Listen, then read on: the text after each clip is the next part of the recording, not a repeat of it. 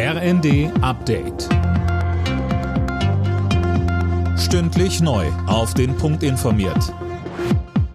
Ich bin André Glatzel. Guten Morgen. Ein weitgehendes Ölembargo gegen Russland. Darauf haben sich die EU-Staaten auf ihrem Sondergipfel geeinigt. Bis Ende des Jahres sollen mehr als zwei Drittel der russischen Ölimporte wegfallen, so EU-Ratspräsident Michel.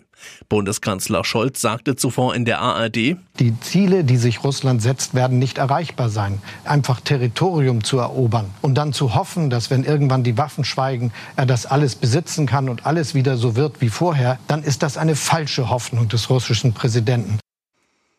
Um die Ukraine weiter zu unterstützen, hat der Gipfel außerdem 9 Milliarden Euro Finanzhilfen beschlossen.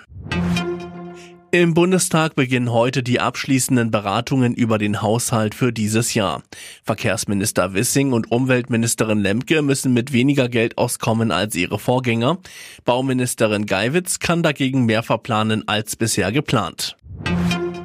In Hessen will Ministerpräsident Volker Bouffier heute zurücktreten. Sönke Röhling, man kann schon sagen, damit geht eine Ära zu Ende. Herr Bouffier war zwölf Jahre im Amt und damit der dienstälteste Ministerpräsident in Deutschland und davor war er fast genauso lange Innenminister in Hessen. Vom umstrittenen Hardliner wurde er mit der Zeit zum bundesweiten Vorreiter für schwarz-grüne Bündnisse und erntete am Ende sogar Lob vom linken Amtskollegen aus Thüringen Bodo Ramelow.